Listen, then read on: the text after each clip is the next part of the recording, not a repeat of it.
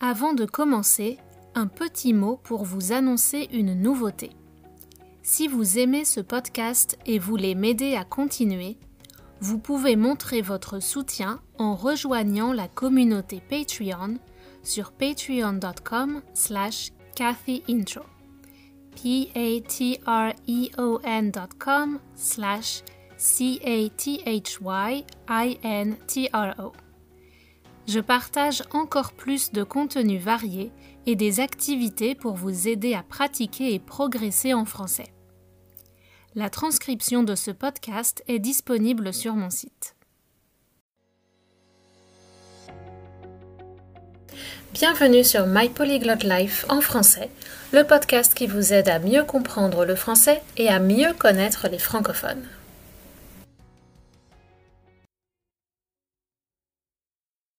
Bonjour, aujourd'hui je vous présente un épisode un peu féministe parce que c'est un thème très présent dans les débats actuels. On pourrait parler plus généralement du genre, gender, et des problématiques LGBTQ, mais ça prendrait beaucoup de temps.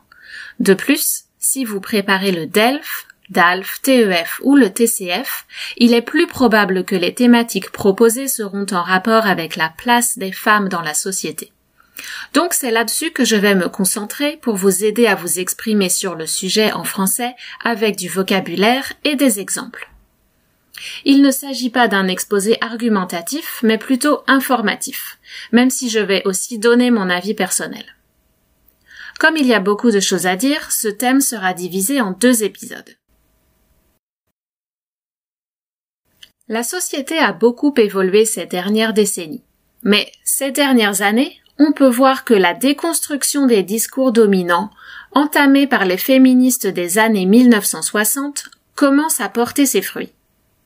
Pour commencer, je vais vous présenter rapidement la chronologie des changements relatifs à la condition féminine en France depuis 1945 avec les dates clés. Ensuite, j'examinerai plusieurs aspects importants dans les débats actuels, parmi lesquels la répartition des travaux domestiques entre les hommes et les femmes, l'aspect économique avec la place des femmes dans le monde du travail, et les enjeux liés à la sexualité. Enfin, dans le second épisode, je terminerai en parlant des progrès accomplis et des défis auxquels nous faisons encore face. Tout d'abord, arrêtons-nous sur les dates importantes concernant la condition féminine en France depuis la Seconde Guerre mondiale. En 1944, le droit de vote est accordé aux femmes. Il avait été accordé à tous les hommes sans distinction de race en 1848. Une première tentative pour les femmes avait eu lieu en 1919, mais avait été rejetée par le Sénat. Donc les femmes ont dû attendre jusqu'en 1948 pour participer à leurs premières élections. Arrêtons-nous ensuite sur le 13 juillet 1965, une date pivot qui a peut-être changé le plus de choses car elle a permis de faire évoluer les mentalités. Cette loi a permis aux femmes de travailler sans le consentement de leur mari, c'est-à-dire que, légalement, le mari ne peut pas refuser que sa femme ait un emploi la loi a permis aux femmes de gagner progressivement leur indépendance financière. Elles avaient désormais le droit d'avoir un compte bancaire personnel et de conserver les revenus qu'elles gagnaient. Il est également devenu impossible pour le mari de vendre la maison ou les biens familiaux sans la signature de la femme. La situation de dépendance paraît inimaginable aujourd'hui, et pourtant, à l'époque, tout le monde ne pensait pas que c'était une bonne idée je vous invite à regarder le document des archives de l'INA que j'ai mis en lien. On voit que même en 1977, le travail des femmes ne faisait pas l'unanimité. Comme on le voit, petit à petit, les femmes en France ont gagné des droits politiques, mais aussi sur leur propre corps et sur leurs finances. Toutefois, la place des femmes dans la société actuelle reste un sujet de débat, et maintenant que les droits fondamentaux sont établis, il s'agit de repenser tout le système auquel nous sommes habitués, qu'on appelle le modèle patriarcal, pour que les hommes et les femmes bénéficient réellement des mêmes opportunités. En France, une première prise de conscience a eu lieu en 2017, quand une blogueuse a expliqué le concept de charge mentale. Je pense que beaucoup de femmes ont commencé à réfléchir et je vous invite à aller voir le lien pour consulter la bande dessinée d'Emma. Mais qu'est-ce que c'est au juste la charge mentale?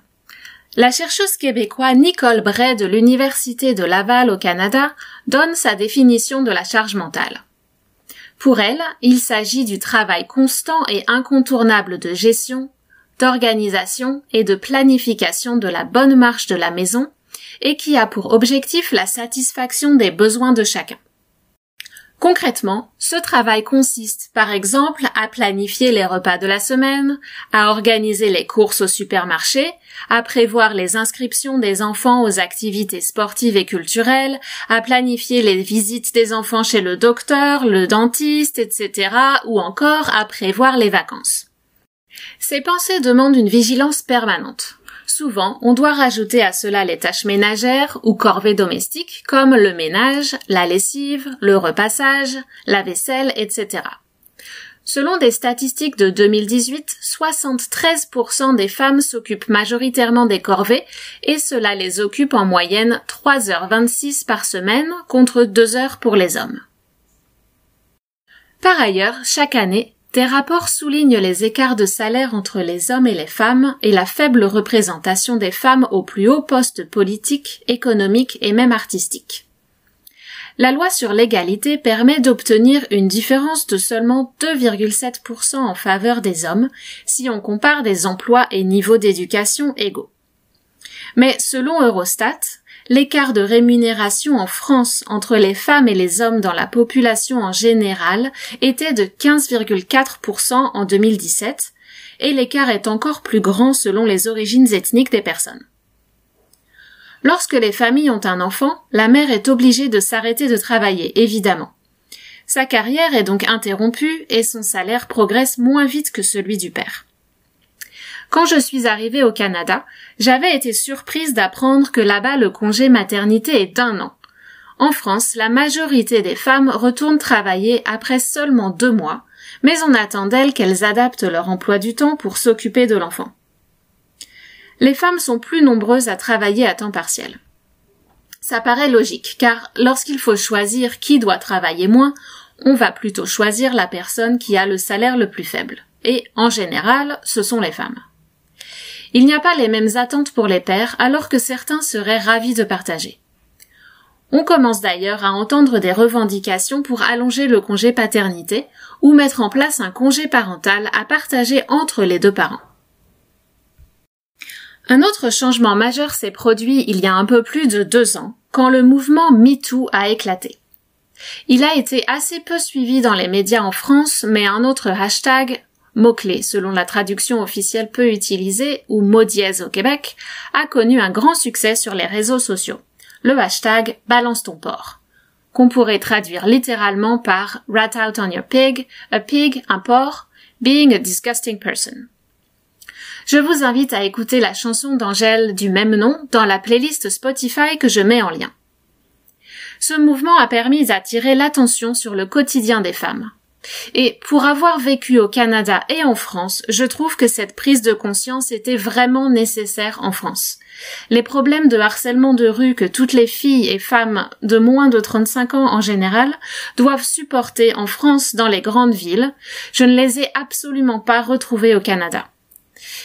Par contre, la façon assez violente dont les porcs, les hommes accusés de harcèlement ou d'abus sexuels sont pointés du doigt, crée beaucoup de polémiques et, à mon avis, peut parfois devenir contre-productive en opposant femmes et hommes.